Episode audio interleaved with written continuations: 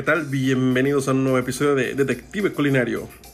En esta ocasión vamos a hablar sobre un tema bastante interesante sobre la gastronomía de los estados del sur del país, específicamente sobre la influencia extranjera dentro de los estados de Oaxaca, Yucatán, Chiapas, Campeche, Quintana Roo, ¡Ajua! Bueno, empecemos con el primero. Vamos con nuestro querido vecino del sur, que sería Chiapas.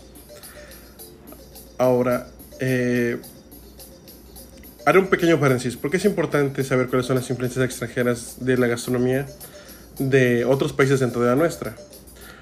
Porque es gracias a esta mm, combinación o a, este mestizaje culinario es de que la gastronomía mexicana ha llegado a estar en lugares todavía más altos, por así decirlo, de una forma más eh, mundana, o ha sido de más conocimiento popular y aceptación general de las personas por la variedad de sabores e ingredientes que posee.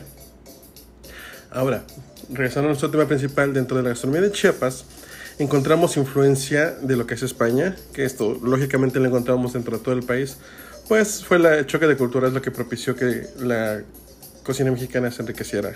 Gracias a la manteca, el puerco, los huevos, la gallina, la leche, los quesos, entre otros muchos productos más. Ahora, también en Chiapas tenemos beneficio que se trajeron productos desde África. Y hablo de productos de África por dos razones. La primera fue por los árabes que habitaban en la parte norte, los cuales transmitieron sus conocimientos a España y de España los dejaron aquí. Dentro de ello tenemos que recordar que tenemos eh, la elaboración de confites, la elaboración de alambiques para el destilado del alcohol, también como la caña de azúcar, el uso del coco, los dátiles, entre otros frutos secos. Ahora, también de África tenemos parte de la enseñanza de los esclavos negros, que pues es una mancha dentro de la historia de nuestro continente, no solamente de nuestro país, el haber usado el esclavismo para eh, mejorar las condiciones de vida de los españoles, pues es un tema un tanto complicado y controversial que no tomaremos en cuenta en este momento, salvo por los beneficios que ofrecieron dentro de la gastronomía mexicana y que también nos benefician de forma cultural. Así como escuchan de fondo, tenemos una marimba, que esta fue eh, la forma de tocar la marimba o las maderas, en este caso, fue traída gracias a los esclavos, eh, los esclavos africanos de los españoles que introdujeron este tipo de instrumento musical y que en México se modificó a la versión que tenemos actualmente. Otra cosa que también tenemos presente en lo que es Chiapas es la presencia de productos tanto de Filipinas como de China. Esto es gracias al barco de la nave de China que llegó por el puerto de Acapulco y que poco a poco fue abarcando parte del territorio nacional hasta llegar a lo que es el territorio chapaneco. Prueba de ello tenemos lo que es el mango, que originalmente no se encontraba dentro de nuestro país, sino de Filipinas. La técnica del adobo, que ah, hago de tripas corazón con esto, pero cuando conocí a los filipinos, yo llegué y les dije, muy orgulloso, el adobo es originariamente mexicano y resulta que no. La técnica del adobo fue también aprendida por parte de las Filipinas y fue traída gracias al nao de la China.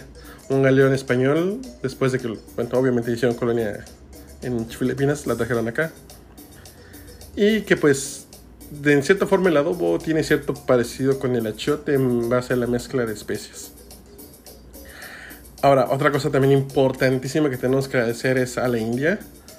Es un país, pues, que también han tenido una historia bastante curiosa, pero que gracias a ellos también tenemos lo que es la caña de azúcar y una variedad de los arroces más ricos del mundo, que es el basmati. Bueno, para mí es uno de los más ricos. Pero aquí lo importante es la caña de azúcar. Que la caña de azúcar es originaria de la India, pero eso se vino arrastrando por los diferentes países del Mediterráneo hasta llegar con los árabes y luego de los árabes con España y de España a México. Y finalmente tenemos lo que es Sudamérica, porque gracias a nuestros vecinos del sur, bueno, de más al sur, tenemos la presencia de lo que es el cacahuate. Ay, qué, qué rica es una ensalada de betabel con cacahuate en épocas decembrinas que ya próximamente vienen. Regresando a nuestro tema principal, ahora vamos con el estado de Oaxaca.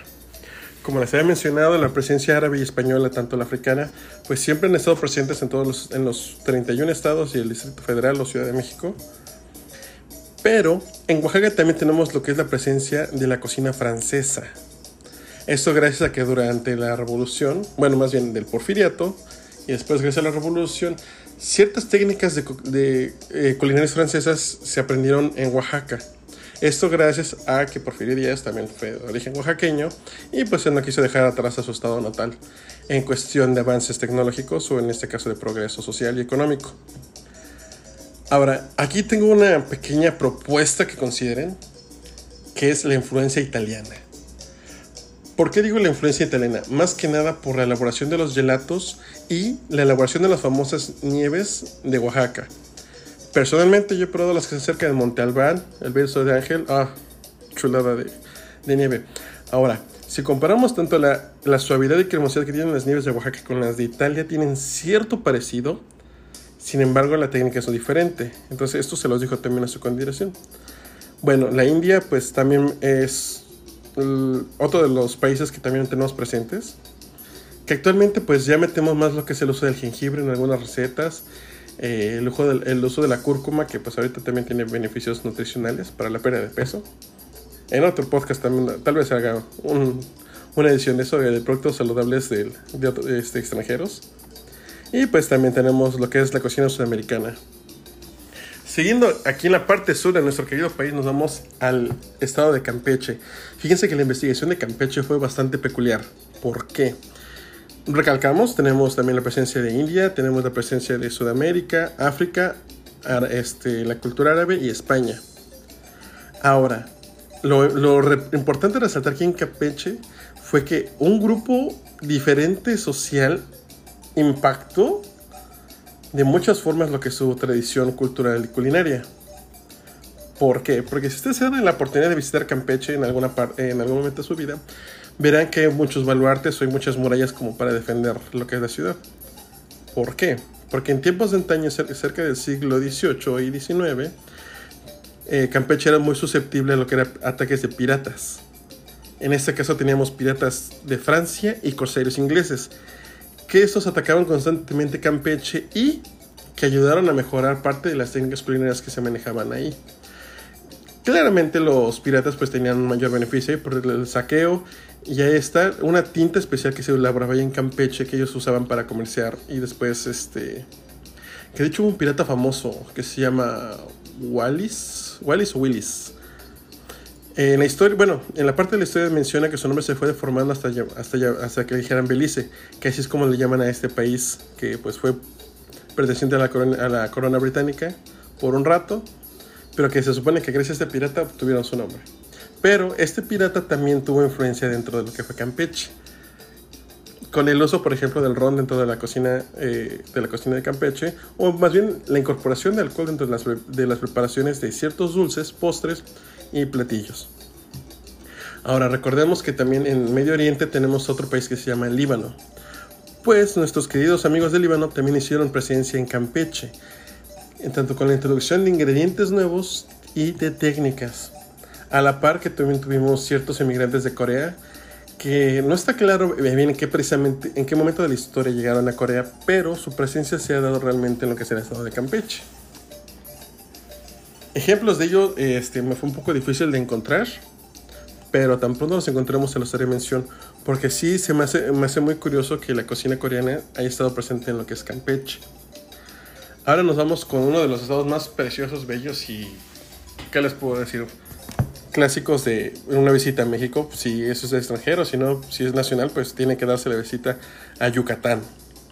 Porque Yucatán también tiene, aparte de nuestra influencia ya saben, de cajón, España, árabe, africana e india, la posición o el diseño del estado de Yucatán permitió que tuviera comercio directo con lo que es Cuba, Nueva Orleans. Eh, también eh, se tiene cierto comercio directamente con Francia y gracias a esto también tenemos lo que es la presencia de ciertos judíos. Ahora, eh, Yucatán, por la forma, el diseño de la ciudad permite que casi todo el mundo entre por los puertos, pero no todos los puertos, porque eh, Yucatán tiene unas áreas rocosas que es imposible por las que llega un barco. Entonces hay que saber buscar el caminito para poder llegar. Y fue lo que lograron los franceses y los habitantes de Nueva Orleans para establecer una comunicación directa y hasta cierto punto segura porque la forma del Golfo de México les ayudó a protegerse de otro tipo de inclemencias o de tormentas marítimas que pues beneficiaron realmente el comercio entre, eh, eh, nuestro bello estado de Yucatán y la Unión Americana y la francesa. También aquí tenemos presencia de... de hecho, en la parte sur, eh, es lo que es este, Campeche y, y, Yucatán, tenemos mucha presencia de Líbano, personas que vienen del Líbano. Sus técnicas culinarias se presentaron mucho dentro de lo que es este, la tradición culinaria. Y una de ellas son este, los, el marinar las carnes, el cubrirlas con un poco de aceite, un medio cítrico o ácido, un poco de sal, hierbas, que de hecho también dentro de, eh, dentro de, los, de, los, de los libaneses trajeron ciertas especias. Una de ellas fue el clavo, si no me recuerdo. El clavo y el cardamomo que ahorita un, un, buen té con un toque de cardamomo, un café con un toque de cardamomo, un té chai. Ay, señores, se, se, me antoja muy, muy. A pesar de que estamos a unos 35 grados aquí en Monterrey, se me antoja demasiado eso. Bueno, prosiguiendo con nuestro último estado, y no menos importante, y que también tiene una cultura culinaria bastante interesante, es el estado de Quintana Roo. Ahora, debemos de aclarar que Yucatán fue una república temporal hasta que firmó su anexión a lo que es la República Mexicana por ahí de 1924. Mientras que Quintana Roo es un poquito más joven. Y de hecho hubo cierto conflicto por ahí con Belice. Que eso es una cuestión histórica bastante interesante. Porque hubo una cierta simbiosis culinaria entre lo que es Belice y Quintana Roo. Que se trajeron desde allá, que nosotros les mandamos ingredientes, ahorita ya es casi imposible poder identificar quién trajo qué o quién dio qué. Ahora, también tenemos la presencia tanto de piratas franceses y corseros ingleses dentro de lo que es el territorio de Quintana Roo. Esto más que nada por su fácil acceso por el Caribe.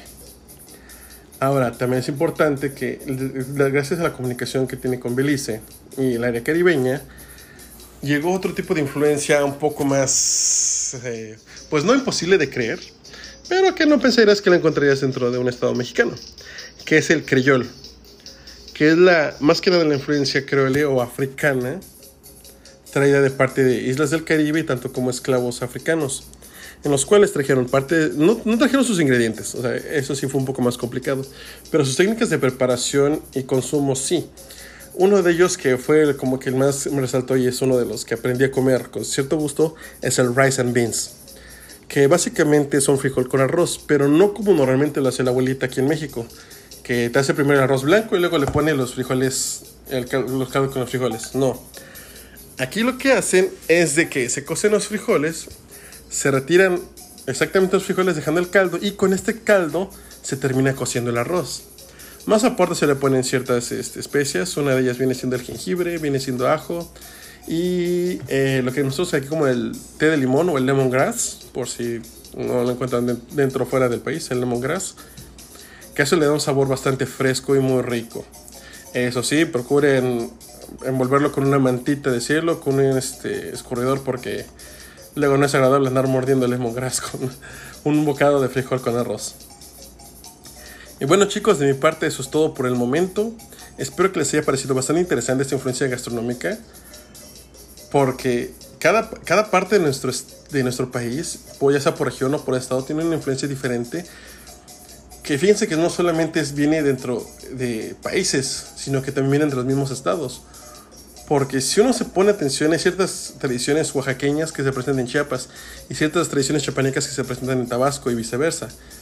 Entonces, el intercambio regional de productos y técnicas, conocimientos, saberes y dichos hace que nuestra gastronomía se, vuelva, se enriquezca y vaya, genera una diversidad de sabores, colores, presentaciones, formas y texturas que ni siquiera un buen comedor como su servidor puede darse abasto. Porque no, o sea, tenemos un compendio increíble de platillos. Y de ingredientes, ni se diga. Pues bueno, eso ha sido todo por el momento. Espero que hayan disfrutado y nos vemos en otro episodio de Detective Culinario. Hasta luego.